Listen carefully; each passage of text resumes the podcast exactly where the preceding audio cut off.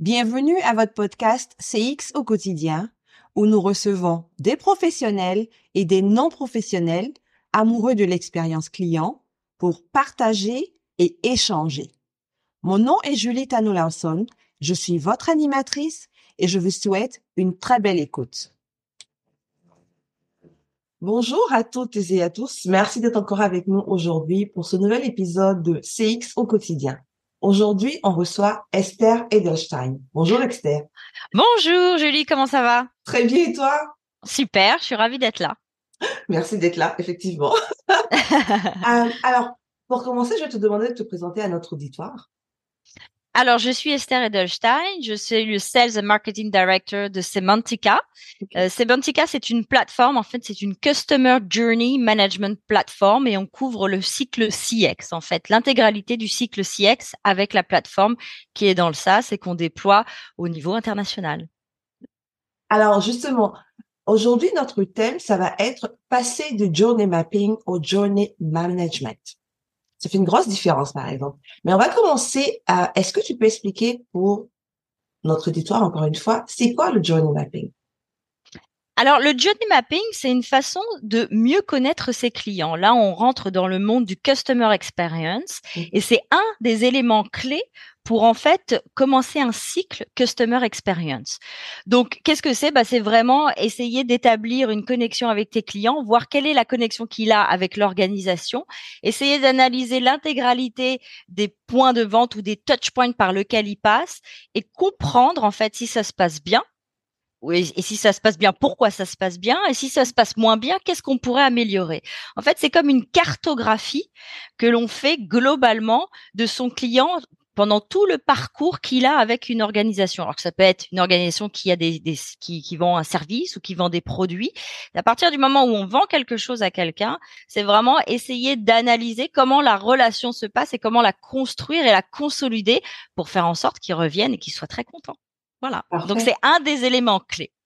Il n'y a pas que ça, mais c'est un des éléments clés. Est-ce qu'on le fait une seule fois? Ou comment ça se passe?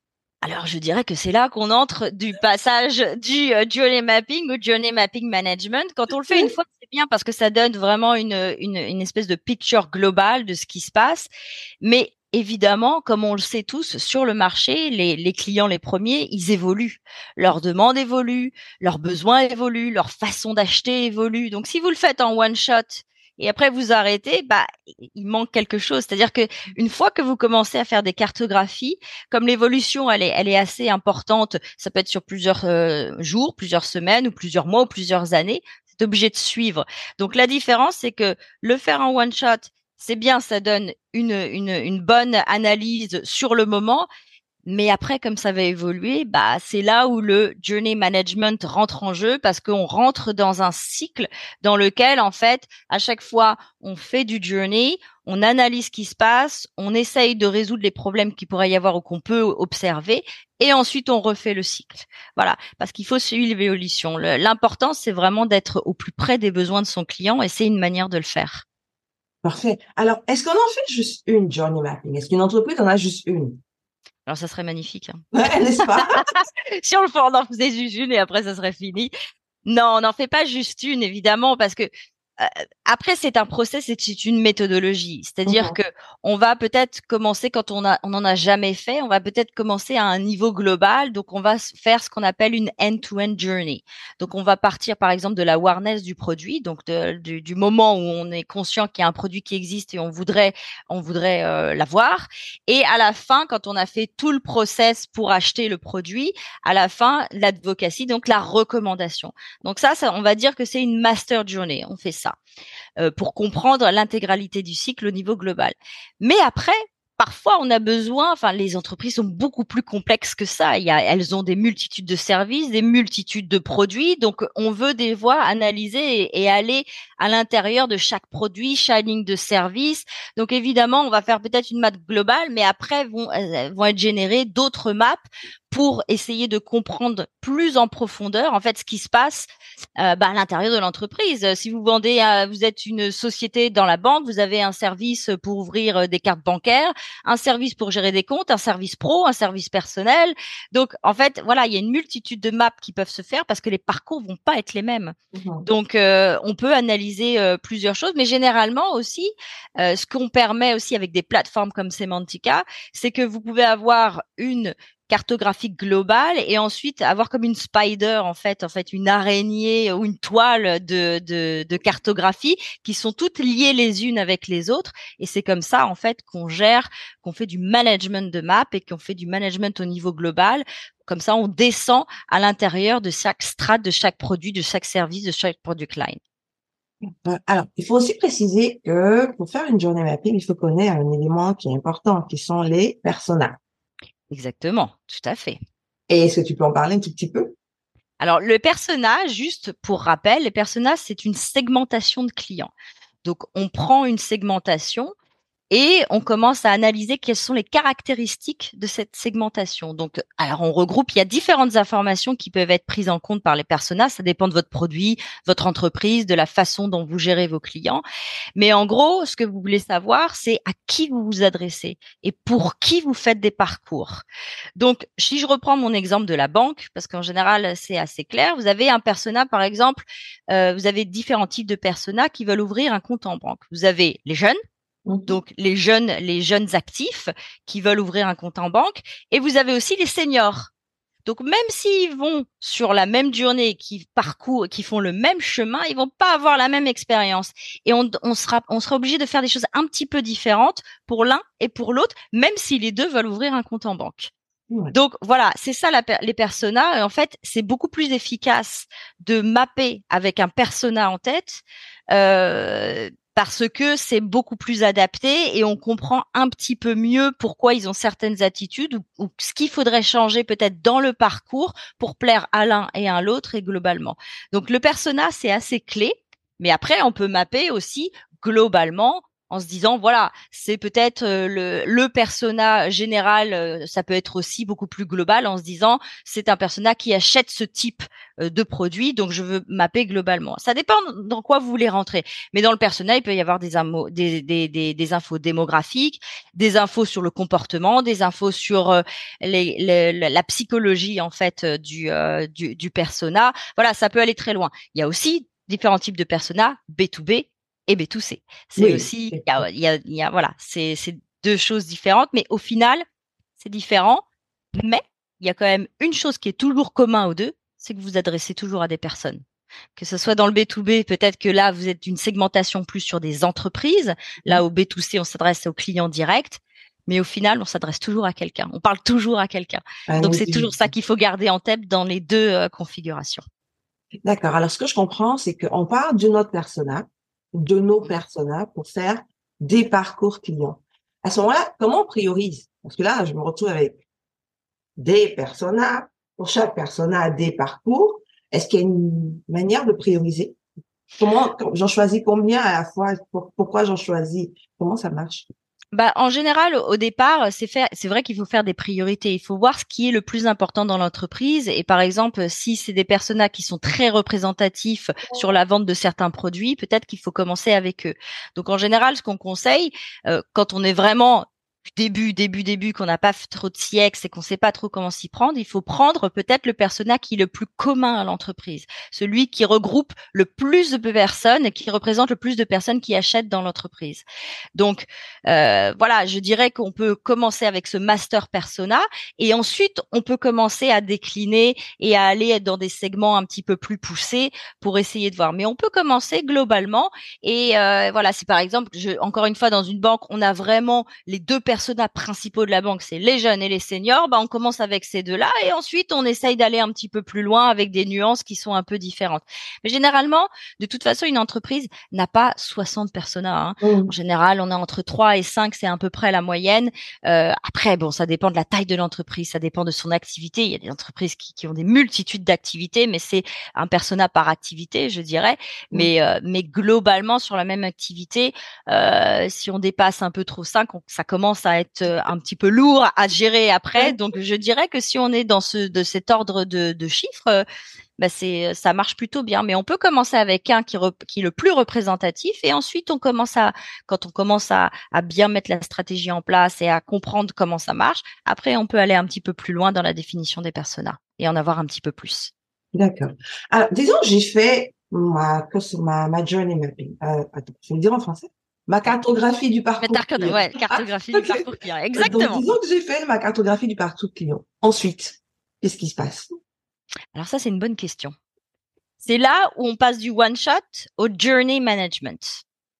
Parce que c'est vrai, comme je l'ai dit au départ, il y a une évolution, il y a toujours une évolution. Donc on est parti quand souvent les gens quand ils commencent, ils ont fait des post-it sur le mur, voilà, on a fait nos stages, enfin les différentes étapes par lesquelles euh, le, client passe quand il fait euh, le parcours euh, avec l'entreprise.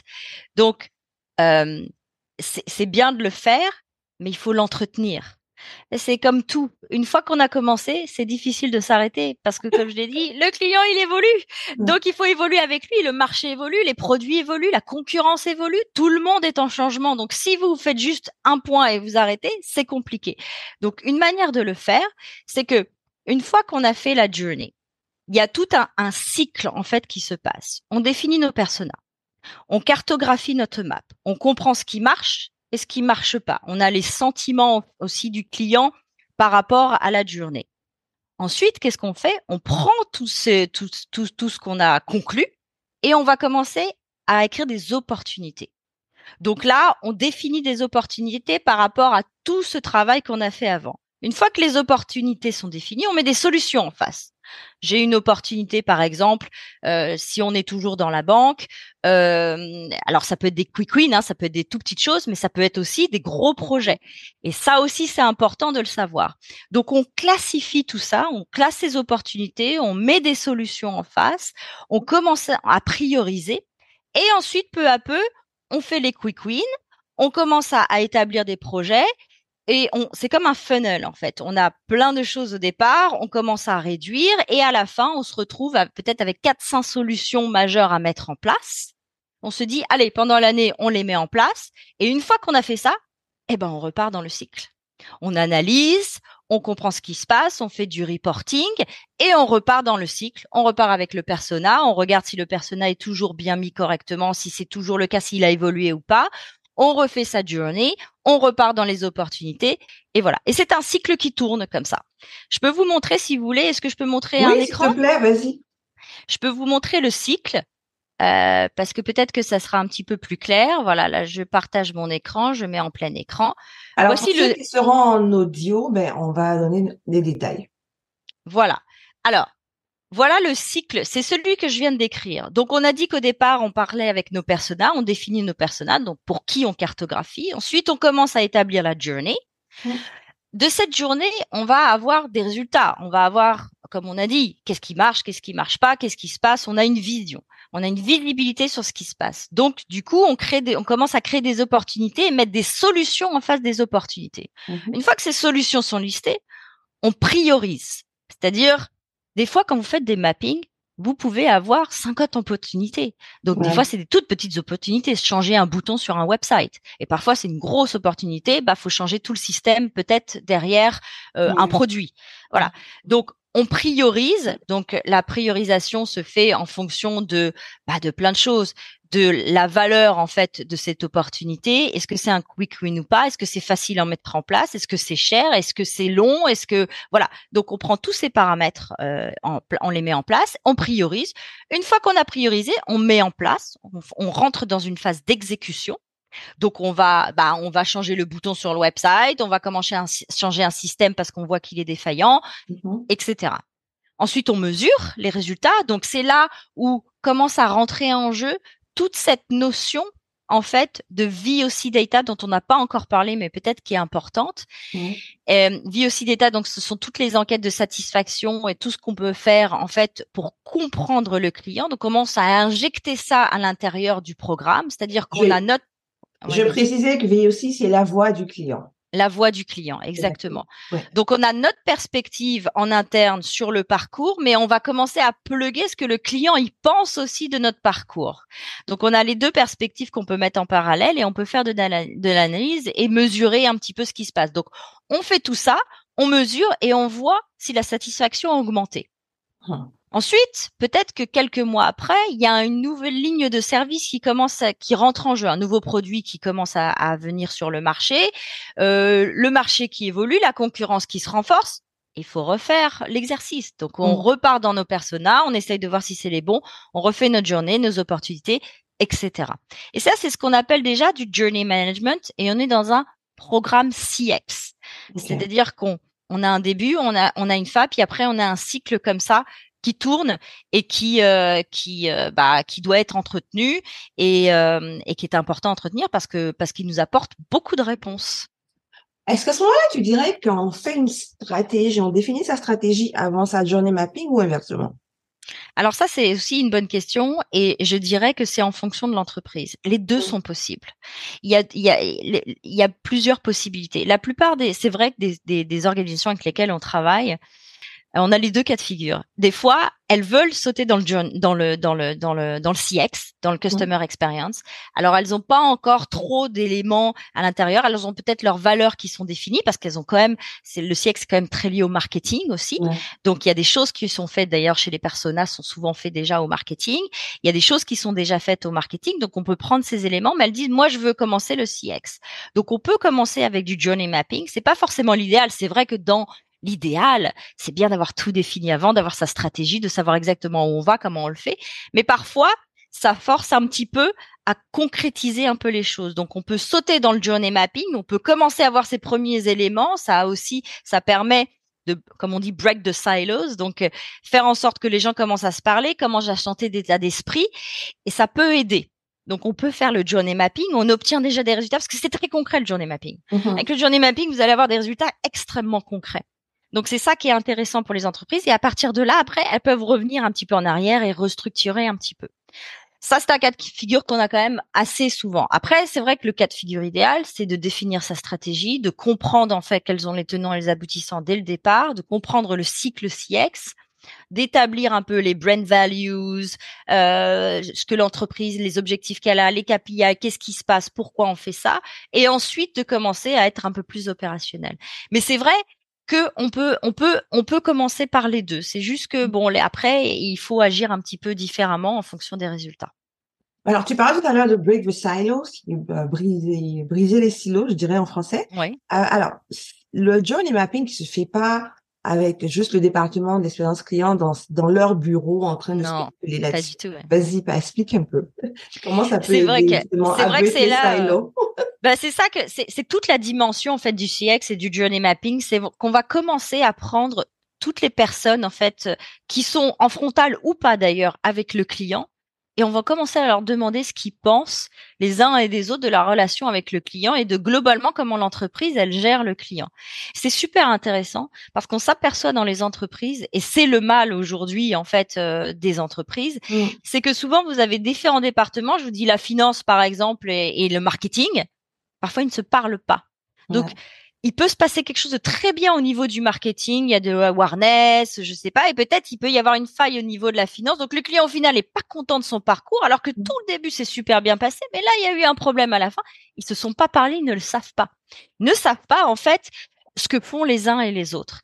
Et ça, et, et, et du coup, quand vous savez un peu moins ce que font les uns et les autres, vous vous sentez moins investi. Mmh. Parce que vous avez juste votre petite précaré, vous sentez un petit peu moins investi, vous avez moins la vision globale, et du coup, bah c'est dommage parce qu'on perd toute cette partie. Quand on comprend que quand on fait quelque chose, ça a un impact sur le sur les gens qui traitent ensuite, on agit un petit peu différemment. Et c'est ce que permet le journey mapping. Le journey mapping va permettre de mettre dans une salle des gens qui d'habitude ne se parlent pas. Mmh. C'est-à-dire qu'il peut y avoir le sales, le marketing, la finance, euh, il peut y avoir, euh, il peut y avoir les opérations, le légal, le légal, exactement, qui tous ont un point hyper important à gérer en termes de relations clients, qu'ils soient en face ou pas, qu'ils mmh. soient en front ou qui sont euh, ouais en, bac euh, derrière. Donc c'est et c'est hyper intéressant de faire discuter. Enfin nous on fait pas mal de workshops aussi mmh forcément avec les journey mapping. Je vous assure que des fois on voit des choses qui sont vraiment intéressantes où les gens se disent ah bon mais toi tu fais ça? Bah oui je fais ça. Mais le client il, il est au courant? Bah je pense que oui. Voilà. Donc en fait ils découvrent même des choses sur l'entreprise et parfois ils découvrent des choses super positives en disant mais c'est c'est génial que ça se passe comme ça ou alors un peu l'inverse ah bah oui mais attends si je t'avais donné cette info là peut-être que ça serait plus facile pour toi et voilà. Et c'est comme ça qu'on construit les choses et c'est comme ça aussi qu'on crée l'état d'esprit mmh. CX parce que c'est mmh. avant tout un état d'esprit c'est avant tout un état d'esprit de comprendre en fait le client de se mettre à sa place et de se dire qu'est-ce comment moi j'aimerais qu'on me traite et comment voilà comment j'aimerais que tout se passe bien pour qu'à la fin je sois hyper content. Et si tout le monde se coordonne et tout le monde s'en parle, bah, ça facilite le travail et, euh, et c'est beaucoup plus agréable aussi. Est-ce que à quelconque moment quand on fait la journey mapping, le client ou les clients interviennent? Alors oui, ça peut arriver. Euh, dans le journey mapping qui est proposé aussi par Semantica, on a deux dimensions. La première dimension, c'est faire de l'analyse de l'organisation elle-même. Donc, comme je te disais tout à l'heure, on prend les différents départements, les différentes personnes, on les met ensemble et on leur fait parler en fait de ce qui se passe. Mmh. Mais il y a un deuxième aspect aussi, et c'est ce qu'on dit, ce qu'on mentionnait tout à l'heure, c'est la voix du client. C'est-à-dire à ça peut s'injecter la voix du client. Donc on peut avoir la perspective interne et on peut la mettre aussi en parallèle avec ce que pense le client à travers des études. Hein. Mmh. Et, et, du coup, comme ça, on a les deux points de vue. Après, c'est déjà arrivé aussi. Donc en général, c'est c'est une connexion. Alors, je, par exemple, il y a des sociétés qui sont connectées à Coltrix ou Medalia pour citer les plus gros. Après, il y en a aussi d'autres petits. Il y a des Excel, il y a des SurveyMonkey, il y a des plus petits. Mais on plug en fait ces données-là dans la journée directement. Et du coup, on peut analyser ce que nous on pense est-ce que les clients y pensent? Ça, c'est intéressant. Donc, c'est une première, c'est une façon de faire. Mais aussi, parfois, sur certaines maps, il y a des clients, euh, enfin, certaines organisations qui invitent un peu leurs clients pour avoir quelque chose encore, euh, voilà.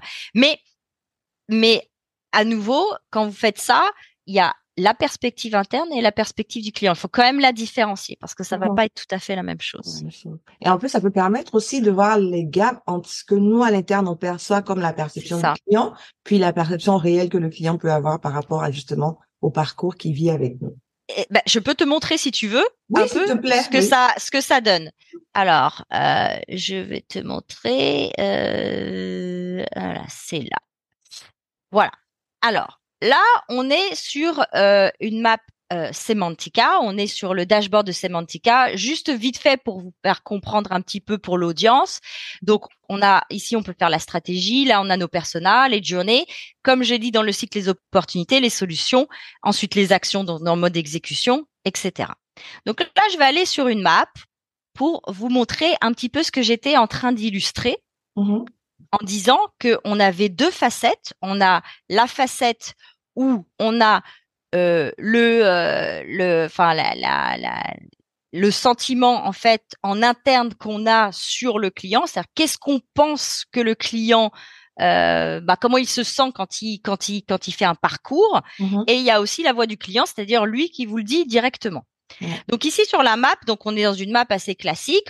Ici on a le persona euh, c'est une map retail donc end to end là elle part de awareness et elle va jusqu'à advocacy. Donc ça, ce sont les différentes étapes par lesquelles le client passe quand il veut acheter un produit.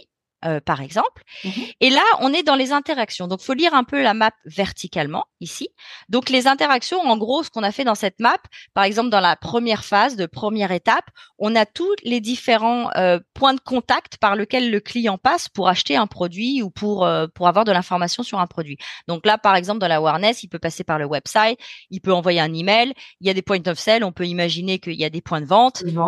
on peut imaginer aussi que c'est une pub dans un dans, dans je sais pas dans le métro, par exemple. Et lui permet d'en apprendre un peu plus sur notre entreprise. Exactement. Donc, il, utilise tous les canaux, en fait, que l'entreprise lui offre pour aller voir. Donc, en général, l'exercice ici, c'est d'analyser tous ces canaux. Donc, je vais pas mmh. rentrer dans le détail, mais on essaye d'analyser tous ces canaux.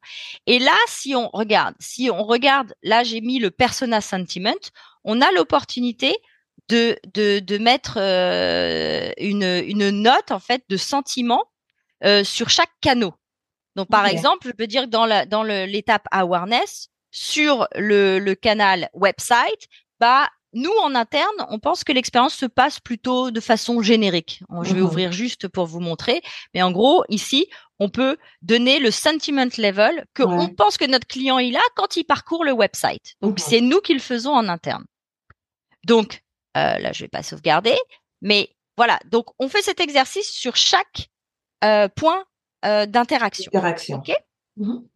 Ensuite, comme je disais, notre perspective, c'est sympa de l'avoir euh, dans, dans l'organisation, mais c'est aussi sympa d'avoir celle de la voix du client. Et là, si je connecte le VOC data, donc la voix du client, qu'est-ce que Mhm. j'obtiens ici? Sur ce même euh, euh, touch point, sur cette même interaction J'ai à la fois ce que moi je pense en interne, quel est le sentiment de mon client, mais lui, il me le dit ici. C'est-à-dire Ouais. que là, j'ai eu une, une enquête. Donc là, c'est un, une sample data. hein, donc on est dans un échantillon. Mais par exemple, là, on voit que c'est la voix du client qui est connectée puisqu'on a le nombre d'interactions. On Mhm. a le sentiment moyen, en fait, qui a été relevé, Ouais. euh, la note qui a été donnée, le CX Metrics qui a été utilisé et les sources, en fait, d'informations. Et là, du coup, sur chaque canal, on peut comparer ce que nous, on pense avec la réalité. Ah, parfait. Voilà.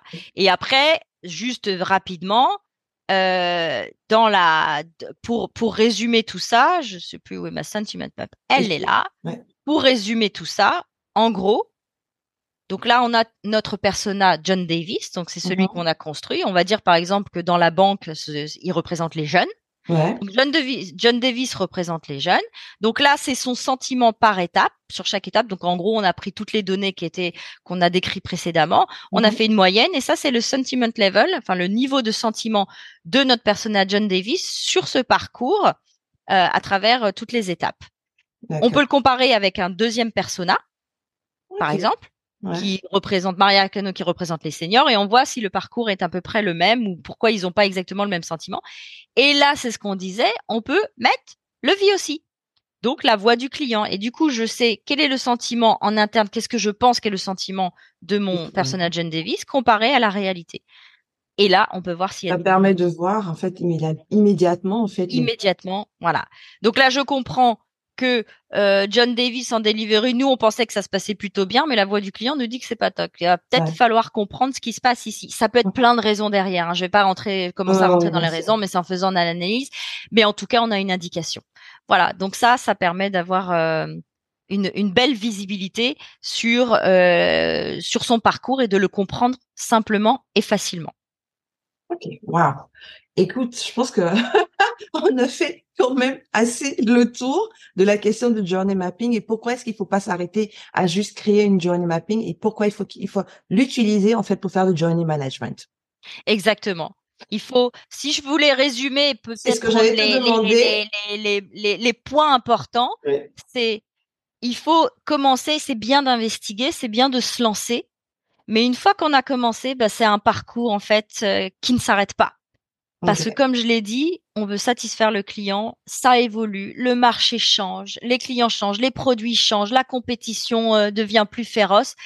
Donc on commence, on, on- en en gros c'est on, an- on, on parcourt, on analyse, on regarde les résultats, on fait de l'exécution et on repart dans le cycle. Voilà. Et ça, c'est la grande différence et ce qui fait que bah, ça fait la différence entre les entreprises qui peut-être ont euh, euh, une, une belle réussite et ceux ceux qui ont une grosse réussite parce que ils savent se renouveler sans arrêt et ils comprennent comment se renouveler puisqu'ils ont sans arrêt les feedbacks et ils comprennent euh, où est-ce qu'il faut agir et comment il faut agir.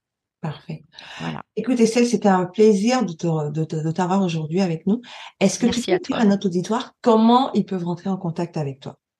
Alors, bah, c'est très simple. Hein. Vous pouvez euh, aller sur le site aussi de, de, de Semantica. C'est C-E-M-A-N-T-I-C-A.com. Sinon, vous pouvez m'écrire directement. C'est Esther, E-S-T-H-E-R, at semantica.com. Parfait. Et On est sur les réseaux sociaux aussi. On Oui, est oui, sur LinkedIn comme par défaut. Par défaut, on est, on est facilement identifiable. D'accord, parfait.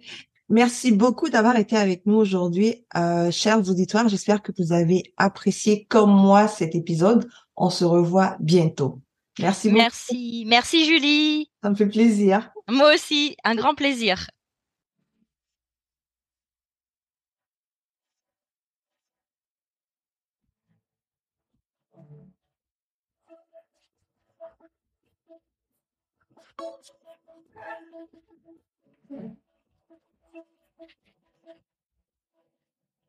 bitch.